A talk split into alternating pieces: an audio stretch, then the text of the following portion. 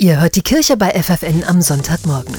Die katholische Kirche in Deutschland hat ein Problem. Studien zeigen, dass sich eine Mehrheit radikale Reformen wünscht doch die Reformanliegen des synodalen Wegs gehen dem Vatikan und einem kleinen, aber einflussreichen Kreis konservativer Bischöfe viel zu weit. Diese Tatsache, aber auch der Missbrauchsskandal bringen immer mehr Katholiken dazu, ihre Kirche zu verlassen.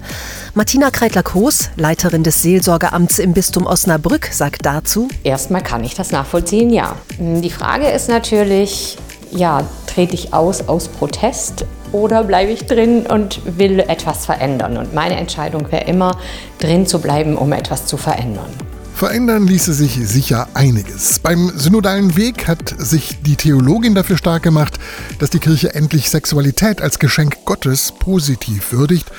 Doch ebenso wichtig ist ihr, die frohe Botschaft zu leben. Das ist ihr Traum von Kirche. Das ist ein Traum von einer besseren Welt. Der Kirche ein freundliches Gesicht zu geben, glaube ich, ist gar nicht so schwierig, weil eigentlich viele, viele da sind, die das Gute wollen.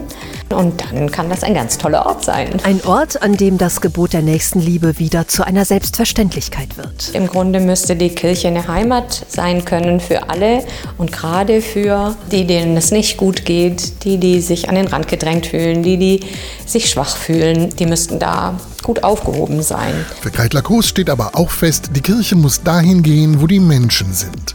Ein Beispiel ist der spirituelle Surfkurs Pray and Surf, den eine Theologin in Berlin anbietet. So die Idee vom Wind im Rücken, den man braucht, oder den Wind im Segel, da sind wir ganz schnell bei einem Heiligen Geist, der Unterstützung geben muss. Und dann geht es besser voran. Solche Dinge finde ich spannend und solche Dinge würde ich gerne weiter befördern.